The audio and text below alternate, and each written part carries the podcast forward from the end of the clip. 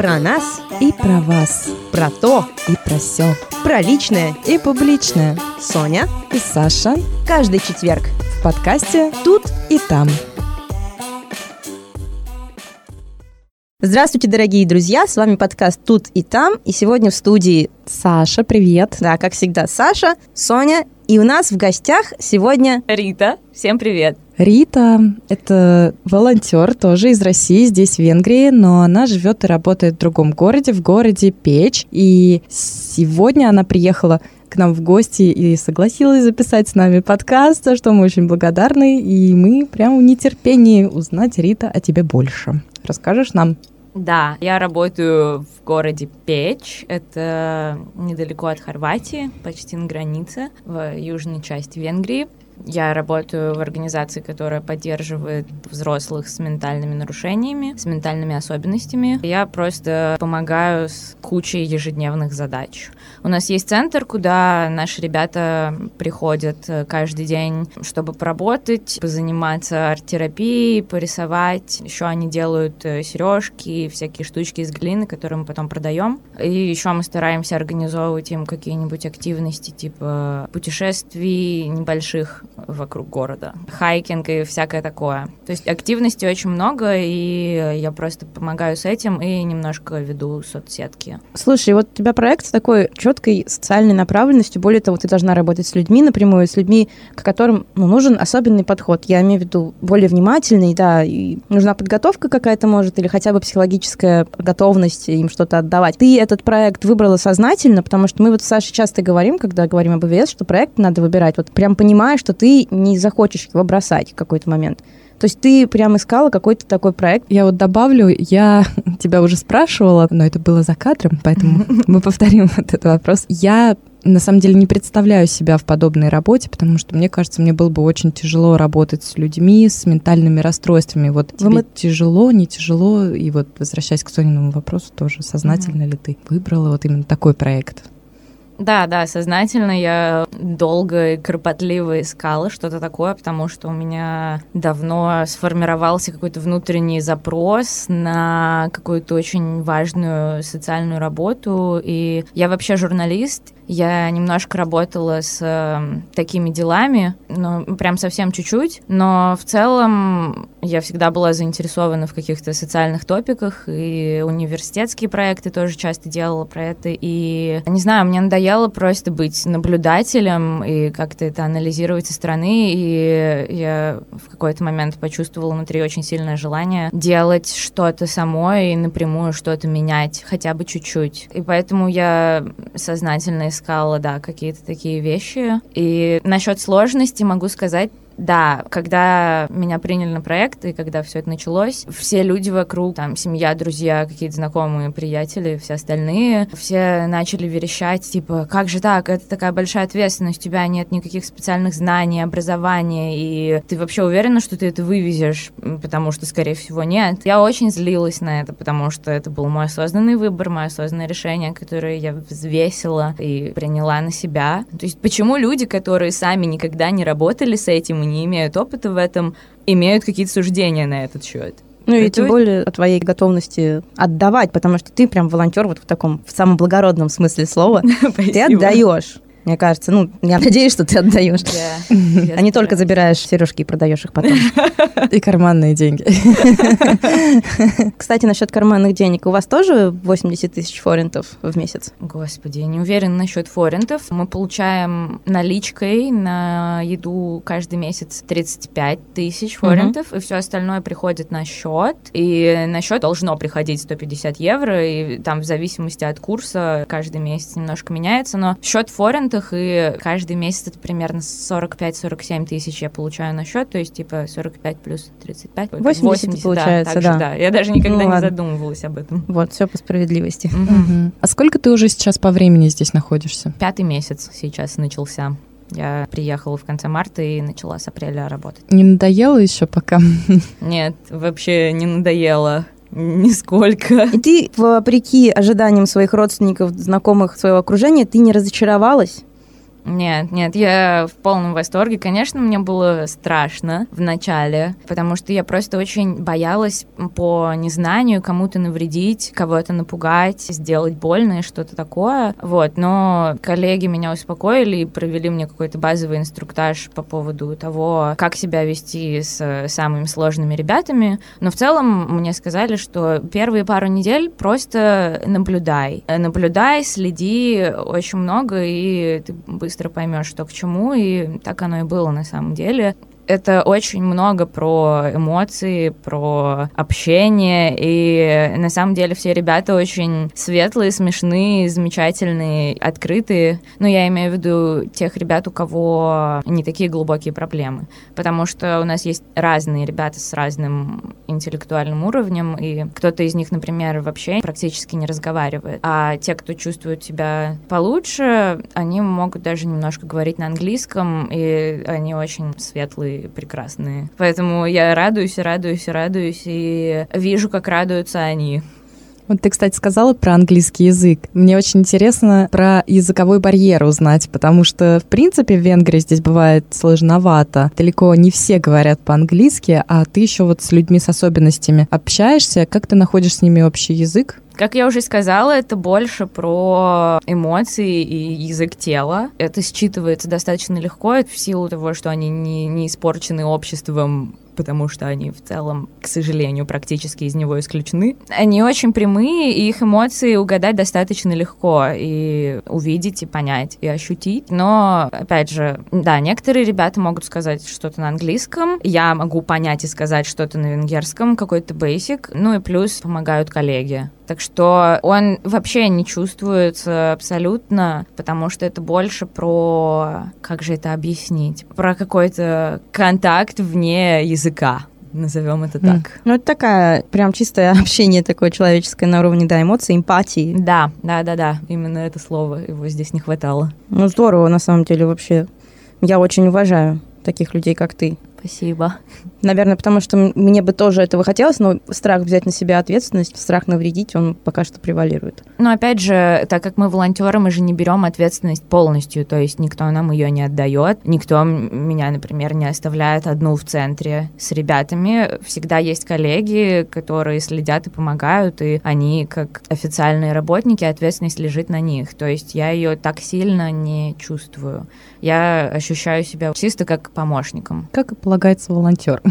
Да. Ну, наверняка у тебя помимо твоей волонтерской жизни есть еще насыщенная жизнь за пределами работы, да? Да, конечно. Перенасыщенная, я бы так сказала. Расскажи немножко об этом. Вот как, в принципе, будний день твой выглядит после работы, например, угу. и вообще где ты уже успел побывать, что ты видела, что делала? Oh. Работаю я где-то примерно с 9-10 до 2-3 часов дня. После работы обычно заглядываю домой, а дальше обычно... Куда ноги понесут? Ну, в целом, да. Мы живем в городе Печь. Он небольшой, но по меркам Венгрии достаточно большой. Там примерно 200 тысяч человек. И... Он какой по счету, не знаешь? Пятый пятый, если я не а ошибаюсь. у нас Ниротихаза седьмая, и у нас 120, 120 тысяч, да. Угу. В вот. раза меньше почти. Угу.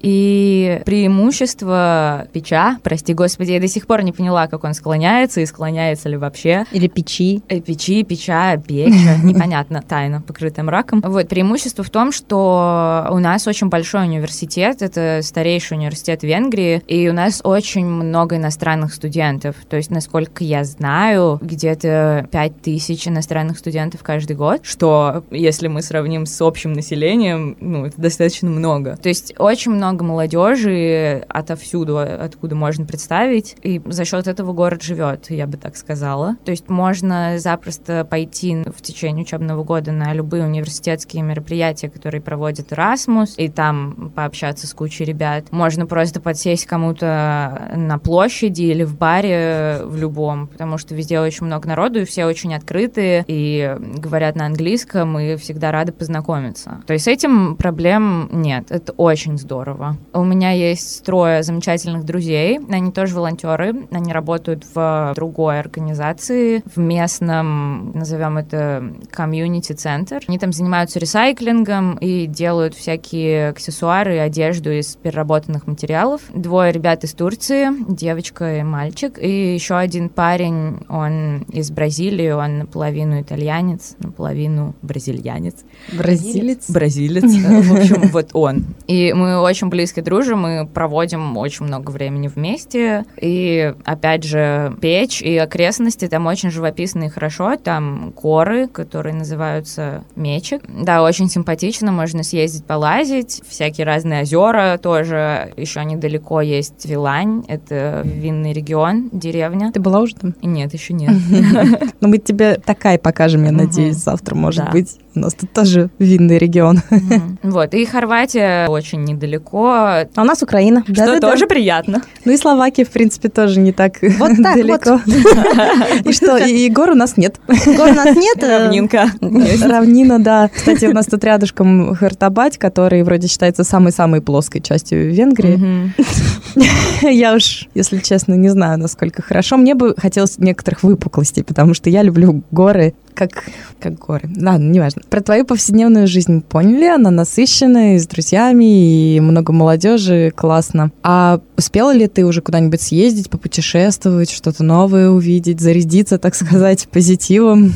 Ну вот я поеду в Большое на следующей неделе. Мы поедем в Португалию. Перед этим еще заедем в Австрию, в Германию. А до этого в основном я каталась по Венгрии и очень много времени проводила в Будапеште, потому что там живет моя близкая подруга. И еще я успела съездить в Россию, на Кавказ, потому что у моих замечательных друзей в Северной Осетии была свадьба. Это такая настоящая традиционная осетинская свадьба. И я поняла, что я не могу просто себе позволить пропустить это мероприятие. То есть ты Поэтому- приехала Да. в Венгрию, чтобы поехать на Кавказ. М. Да, и да, я полетела через Грузию, поэтому я успела немножечко там посмотреть на горы и под Тбилиси побегать, ну вот прям побегать один вечер. Ну, скоро из России мы уже не сможем до Тбилиси. Да, Так что... побегать. Но меня ждал тоже один неприятный сюрприз, потому что я въезжала через Грузию, и я долетела из Будапешта до Кутаиси, дальше ехала на машине, и на российско-грузинской границе меня остановили и увели на допрос на два часа, так как я прилетела из Европы, и у меня есть европейский вид на жительство. Им это очень не понравилось, ну и также было очень сложно объяснять погранцам, что значит ты волонтеришь, в смысле бесплатно, что это вообще такое, это, это как, это, зачем тебе вообще это надо?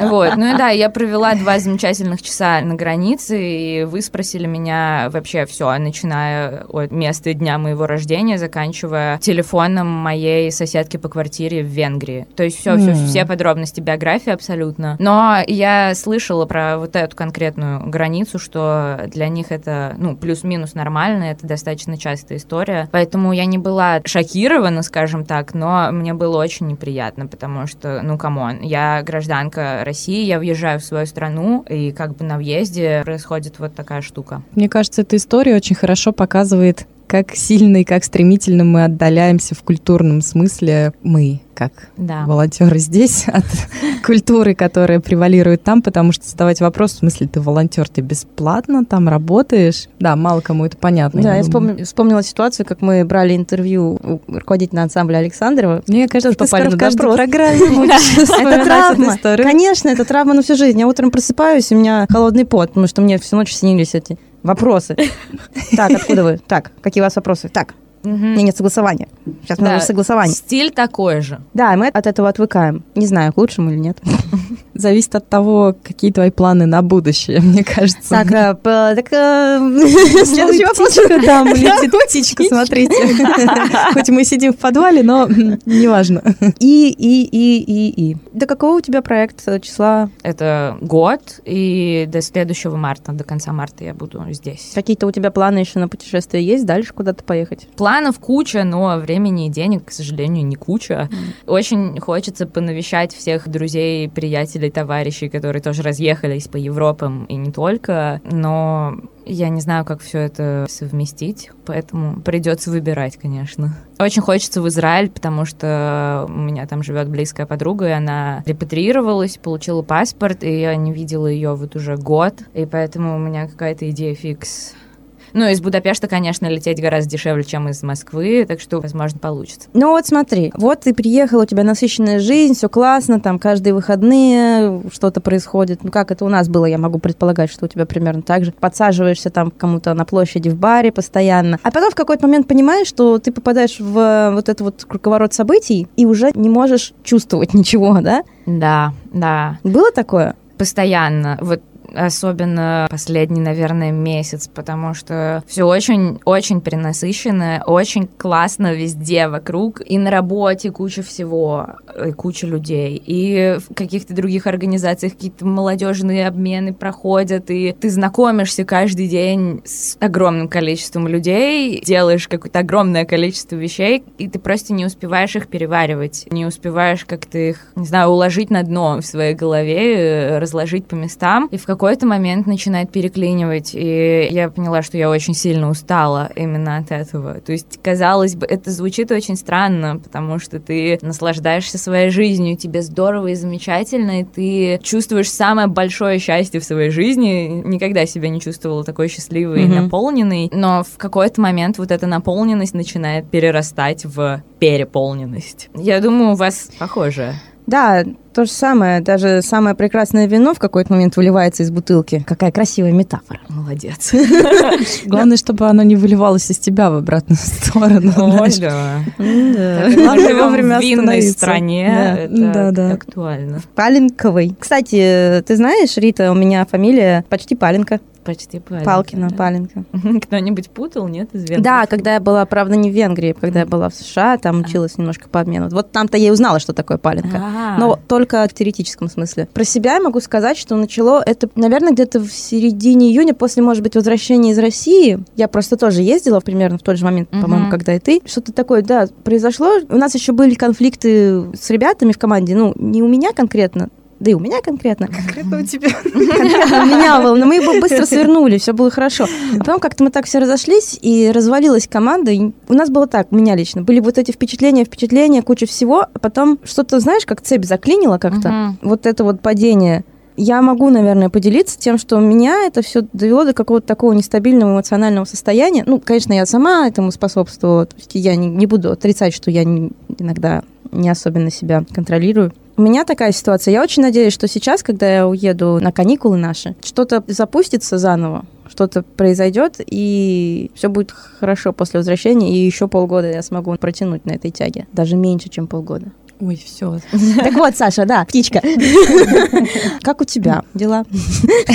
Ну, не знаю, сейчас я себя чувствую вполне комфортно и сбалансированно, потому что, так сказать, балласт-то скинут, и вот баланс обретен. Потому что я избавилась от ненужных переживаний и открыла свою жизнь новым впечатлением. Но был у меня момент, когда действительно я чувствовала тоже какую-то эмоциональную перенасыщенность, и это было в то время, когда у нас был этот молодежный обмен в мае, да, в начале мая. мая. И как раз очень-очень много всего мы сначала готовили какие-то наши вечера, посвященные разным странам каждый день. Угу. Потом приехали эти ребята из других стран, и там вообще с 9 часов до ночи какие-то тусы, общение. Было очень тяжело. Потому что столько людей, столько интересных людей, потому что, опять же, кто едет за границу вот на такие мероприятия, будь то EVS, ESC или просто молодежные обмены, едут все-таки, наверное, самые интересные, мотивированные люди и с ними увлекательно проводить время. Плюс все путешествия, поездки, да, я где-то, наверное, тоже подустала, но я хочу сказать, что у меня, наверное, вот что-то такое стало происходить достаточно давно, потому что я помню себя, например, в 2011 году. О, едем в путешествие в Украину на машине. Класс! Первая остановка в Украине. Придорожная кафешка. Я ем какие-то дешевые вообще совершенно. То ли это были пельмени, то ли драники. Что-то такое. Да, ну, такого самого низкого качества, жареное там в масс. Не помню, что было. Ну, я просто помню свое впечатление. Я думаю, боже, как я счастлива. Спасибо тебе, жизнь, за то, что я вот живая, и у меня есть эти драники, жареные в масле. А потом что-то стало происходить, я еще больше путешествовала. И вот теперь И мне не стыдно в этом признаться, но это просто констатация факта. Ну вот я еду в Черногорию, буквально вот на днях. Я забронировала билеты так нехотя. Я еще не забронировала никаких отелей. У меня никаких вообще совершенно ожиданий нет по этому поводу. Ну, это очередная страна. Наверное, там красиво, здорово, я классно проведу время. Но вот какого-то предвкушения и какого-то ощущения восторга его нет. Как будто бы планка уже настолько завышена, что тебя уже мало что может удивить. Есть такое? Вот прям такого у меня нет. То есть у меня это работает наоборот. Меня восхищает и удивляет примерно все вокруг. И настолько сильно, что я с этим не справляюсь. Проблема в этом, скорее. Ну, это сейчас понятно, да. А вот ты, наверное, много путешествовала вообще в жизни? Пыталась. Ну, не так много, но, да, пыталась, пока была студенткой, ну, да. То есть у тебя пока вот это есть еще? Пока есть вот азарт. Да путешественницы. Пока да? есть, есть. Потому что я Сашу очень хорошо понимаю. Я где-то начала это чувствовать 2-3 года назад, когда я была в Южной Корее. И, а, казалось бы, да, Южная Корея — это страна совершенно другой культуры, хоть она и такая достаточно прозападная. Но я поняла в какой-то момент, что меня уже не удивляет. И мне от этого как-то досадно, потому что очень хочется хотеть, как мы любим с Сашей говорить, mm-hmm. ну, точнее, я. Но то же самое сейчас, Саша, у меня. Вот я поеду в Прагу. Я в Праге никогда не была. Это третья моя попытка поехать. Наконец-то это сложится в субботу. И так вроде знаешь, как-то, ну, Прага, хорошо. Как будто ничего уже не может удивить. Это так глупо, мне кажется, но в то же время вот такое ощущение есть. В прошлом году я перечислю, что я ездила в июне по Европе. Италия, Австрия, Венгрия, потом Швеция, ну, Финляндия, Эстония mm-hmm. немножко в июле, потом на Мальту в сентябре, Прибалтика в ноябре, Финляндия в январе. То есть у меня постоянно каждый месяц-два были какие-то поездки. И ты уже в таком режиме, мне кажется, начинаешь к этому привыкать. Перегорать. Угу. Перегорать, да. Я очень боюсь вот этого ощущения, которое вы описали. И да, с одной стороны, мне очень тяжело, потому что вот сейчас я просто тону в этих эмоциях, они зашкаливают, и я не успеваю с ними справляться. Хотя я вообще не люблю слово справляться, потому что оно плохое и заставляет чувствовать твой мозг, что тебе нужно сделать что-то сложное. Поэтому я стараюсь его не употреблять. С другой стороны, весь этот шквал эмоций показывает мне, что я сейчас очень живая, просто живее всех живых и чувствую на максимум, и я очень боюсь это потерять, но очень хочу это как-то отбалансировать, скажем так. Мне кажется, наши слушатели здесь уже вообще нас не понимают, думают, да. что мы с жиром сбесимся. И да, сидят, да, и, значит, угу. три девицы жалуются. Ой, я так много путешествую. Да, такая интересная жизнь, я не знаю, просто ужас. Куда себя деть. Но вот для меня это стало большим сюрпризом, что вот это постоянное ощущение счастья и восторга оно очень утомляет, очень сильно. Я, я не ожидала, реально. Не скажу, что я плохо жила до этого, в смысле, нет, все было нормально, но я не чувствовала себя счастливой, и, не знаю, последние несколько лет не чувствовала почти ничего хорошего, потому что находилась практически в депрессии, в не самом приятном состоянии психологическом. Вот, и когда я приехала сюда, все это начало сваливаться на меня, меня вот переклинило немножко в другую сторону. От обалдевания от отрицательных эмоций к обалдеванию от положительных. Ну, это такой же положительный стресс, с ним тоже надо уметь справляться. Вопрос как? Да, как? Как Может ты быть... справляешься? Точнее, как мы не употребляем это слово, но мне не нравится. Как ты восстанавливаешь силы? Вот я не придумала, потому что на сон времени не хватает, честно. И я не понимаю, в какой-то момент я чувствую, что нужно остановиться вот прямо сейчас и просто принять горизонтальное положение, вырубить все соцсети, вообще вырубить все и предупредить всех, что, пожалуйста, не трогайте меня и не обижайтесь на то, что я могу вам не отвечать на сообщения, не отвечать на звонки и так далее, потому что часто наступает так, что я чувствую передоз, и мне нужна просто пауза, день, ночь, не знаю, два дня, просто полежать и ни с кем не разговаривать. Наверное, это единственный способ. Я не знаю, что еще может быть. Когда я только приехала в Венгрию, со мной случилась очень непонятная штука, которая продолжалась где-то недели две три, да, наверное, первые три недели. Где-то день на третью у меня начала очень сильно кружиться голова, просто ни с того, ни с сего, очень сильно, и я стала реагировать на яркий свет, очень быстро уставать, и, ну, то есть это не, не прекращалось вообще, то есть я просыпалась, все вертелось, я засыпала, все вертелось, просто круглосуточно. Это, может, культурный шок, так сказать? Вот, вот. Я очень испугалась, я не, не поняла, что происходит, и подождала где-то неделю, и потом решила пойти по врачам, хотя все все коллеги мне сказали, это нормально, у тебя просто там акклиматизация, привыкание, все вот эти штуки, но у нас почти все волонтеры там в первые недели чувствуют такую же штуку и ходят по врачам, так что это не первый случай. Но если тебе от этого будет спокойнее, то да, конечно, иди. Я походила по врачам, сдала анализы. В какой-то день мне было так плохо, что меня увезли в emergency, потому что я практически упала в обморок на работе, и начались какие-то белые пятна перед глазами, когда я просто потеряла половину зрения. Ну, мне стало очень плохо, и я уже была готова совершать экспресс-вылет в РФ, потому что я думала, что, правда, что-то серьезное, но провела в emergency почти часов 8 или 10. Там они сделали все обследования и сказали, что все нормально, пей больше водички и дай организму время. Потом, где-то недели через три, это все прошло само собой. Просто резко в какой-то день я проснулась, и ничего. Так вот, да, к чему история? К тому, что я потом пыталась поговорить со своей психотерапевткой по этому поводу и вообще понять, может ли смена обстановки так сильно влиять, может ли это так физически выражаться. И да, она сказала, что да. Когда я с ней разговаривала, я была такая очень супер возбужденная, очень быстро говорила, и первое время это так и было, потому что свалилась куча всего нового, и да, она просто сказала, что слишком много информации, мозг не успевает ее анализировать от слова совсем, и от этого все вот эти головокружения и вот эти вещи. То есть я как бы и вначале уже ощутила, и просто не справилась с объемом эмоций. Но, может быть, это просто потому, что я сама по себе достаточно восприимчивая.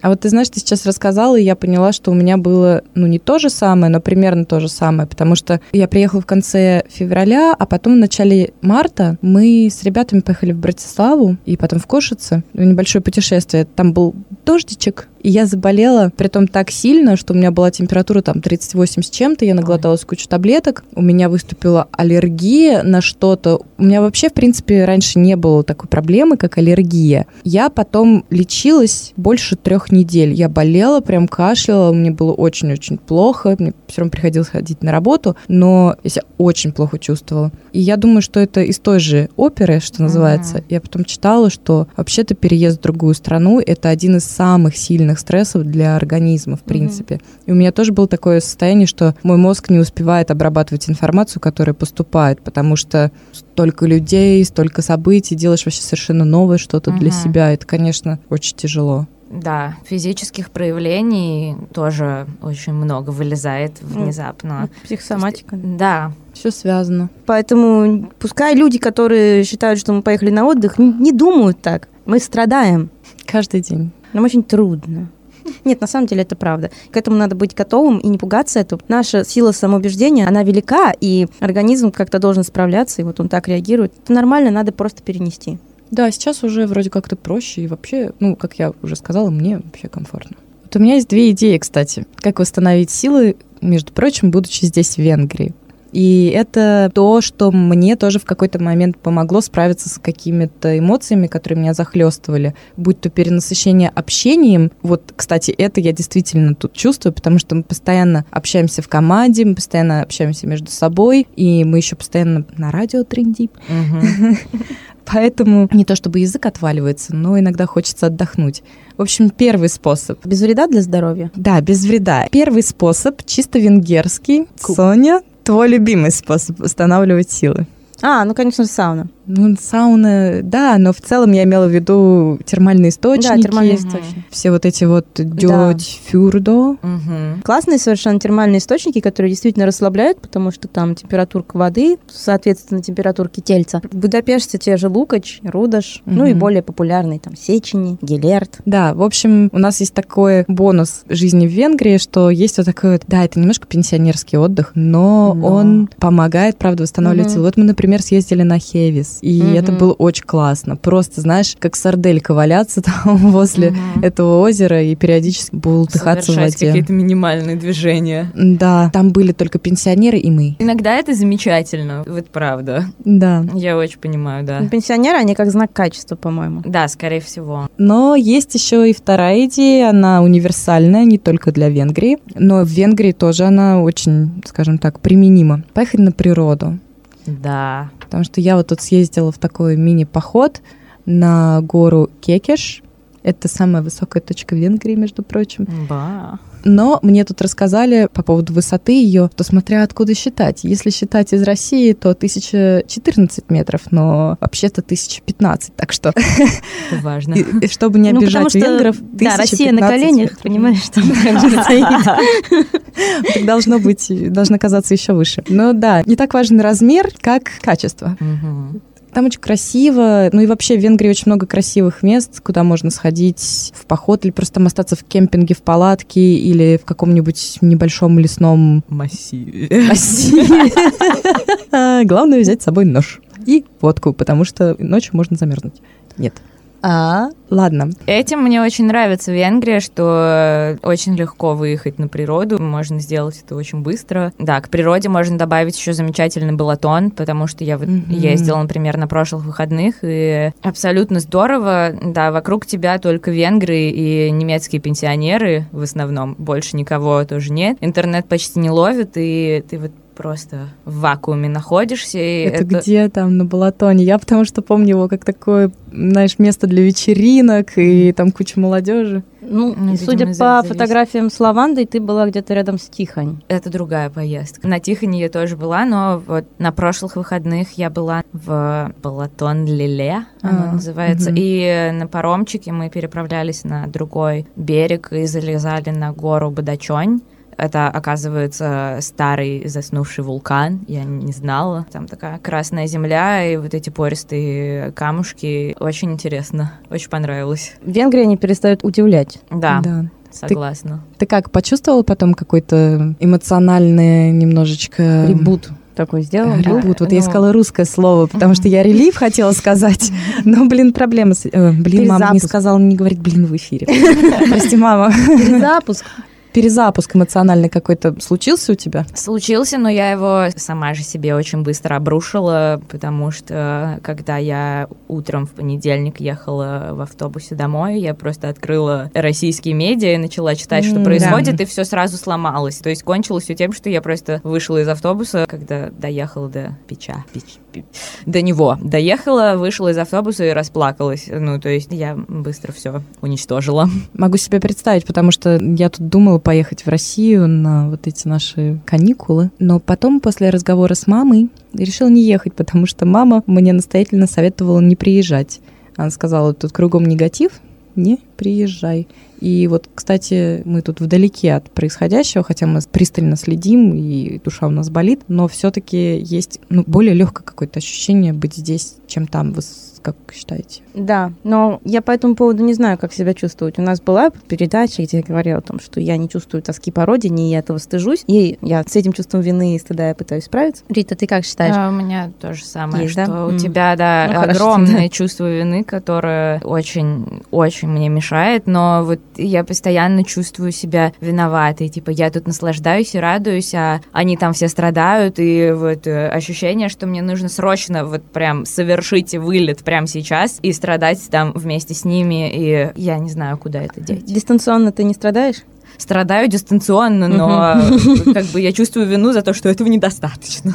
Как раз такая ссылочка на нашу программу, которая была две недели назад про страдания. Вот удивительно, что мы, вот русские волонтеры в Венгрии, в разных местах, мы вообще-то первый раз встретились, наконец-то. Мы хоть и общались в соцсетях, но встретились первый раз здесь, в Ниртхазе. А вот мысли и чувства у нас примерно похожи. Ну, ты знаешь, как Рита меня вчера крепко обняла, и мы прям стояли и обнимались, хотя мы виделись первый раз в жизни. Свои люди.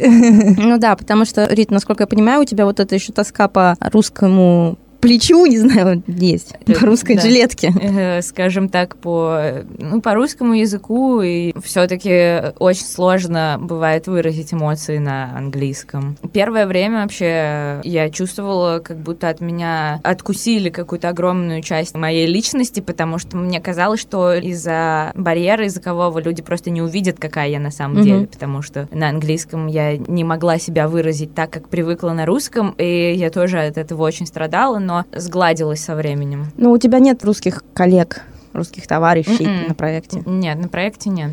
Да, мы тут, тут хотя бы вдвоем мы можем иногда поговорить на нашем великом и могучем и высказать все именно так, как оно есть, как не получается на английском. А тебе, конечно, в этом плане сложнее, наверное, в какой-то степени. Ну, я, конечно, стараюсь общаться с друзьями, но все равно всегда вот эта дистанционность, она чувствуется, когда ты просто созваниваешься или записываешь войсы, или просто пишешь сообщения. Все равно это не личный контакт, конечно. Да, я с тобой согласна, я тебя понимаю.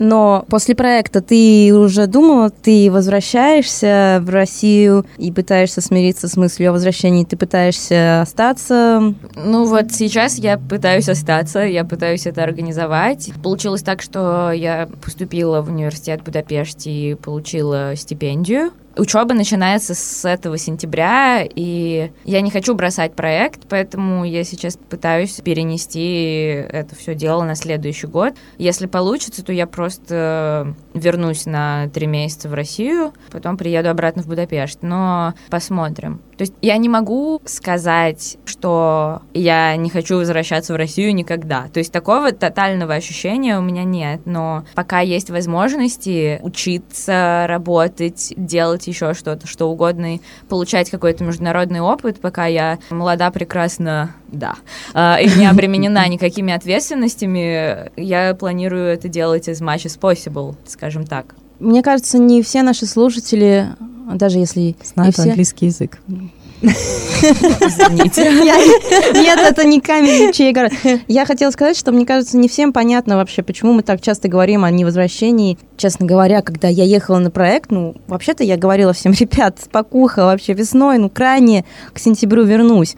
Но на проекте я не только перестала думать о том, чтобы вернуться пораньше, но со временем начала думать, как бы вообще не возвращаться. Наверное, это не всем понятно людям, которые находятся в России, которые слушают нас из России. Вот как ты для себя объясняешь свое стремление зацепиться здесь? Какие-то есть очевидные причины, но кто-то же возвращается. Как ты для себя объясняешь? Господи, это такой сложный вопрос. Сейчас просто умру прямо здесь. Скажем так, это было не то, чтобы мысль именно об отъезде из России, это была мысль о том, чтобы что-то кардинально поменять. Скорее так. В тот момент это не было обязательно связано с отъездом из страны но это мне виделось одной из самых э, очевидных и положительных возможностей в плане получения опыта. Мне очень хотелось чего-то международного, так сказать, потому что до этого у меня не было никаких таких возможностей уехать куда-то надолго и так немножечко ассимилироваться, почувствовать, как это жить в другой стране. Но в целом сейчас, за эти четыре месяца, желание не возвращаться, конечно, укрепилось. Может быть, это объясняется тем, что здесь мы, как иностранцы, мы не совсем включены в контекст. Я бы сказала, вообще не включены в контекст того, что происходит. И как бы если мы знаем и понимаем, что происходит в России, от этого нам тяжело, мы не знаем и не понимаем, что происходит здесь в полной мере. Такая иллюзия, наверное. А вот ты как думаешь, если оставаться, тебе же придется включиться в контекст, наверное? Так или иначе, да конкретно в Венгрии сложно все равно включиться в контекст из-за языка, сколько бы ты его не учил. Но Венгрия тебя привлекает все равно, как страна для более долгого пребывания здесь. Да, скажем так, да, для получения опыта и чего-то нового, знаний, эмоций. Я бы так сказала, я, я бы хотела набраться и впитать как можно больше всего в себя, чтобы потом вернуться и попытаться сделать что-то хорошее в России. То есть я рассматриваю это как свое действие когда-то в будущем, но не знаю когда. То есть ближайшие пару-тройку лет мне бы хотелось провести где-то вне, просто чтобы прочувствовать. У тебя позитивный настрой. Я не могу сказать, что я его разделяю, угу. но на самом деле мне радостно слышать такой позитивный настрой. Ну, он на самом деле он, конечно, не такой позитивный. Я очень стараюсь, но на самом деле мне очень страшно, когда я смотрю на то, что происходит в стране.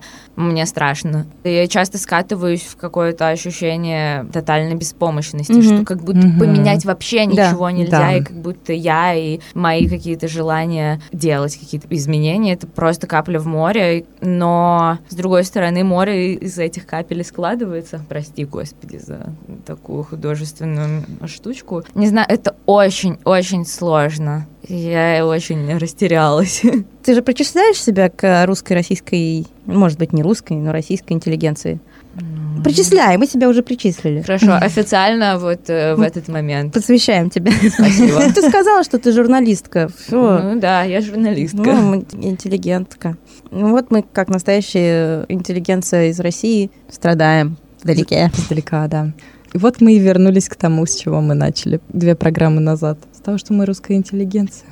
На самом деле, действительно, если ты, в общем, видишь в будущем такую возможность, что ты, набравшись тут опыта, вернешься и в России что-то попытаешься по чуть-чуть изменить капелькой в море. Скажем Это- так, я ее не вижу, но мне очень хотелось бы ее видеть. То есть ты хочешь хотеть? Да, хочу хотеть. Именно так.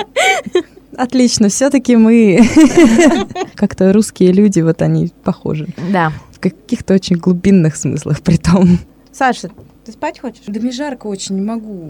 Жарко, да. я тоже Ой, а остальным не жарко.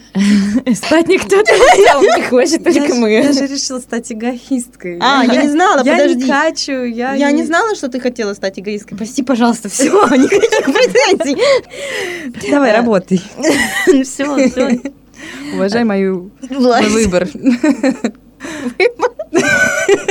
Какой у тебя выбор? Быть эгоисткой.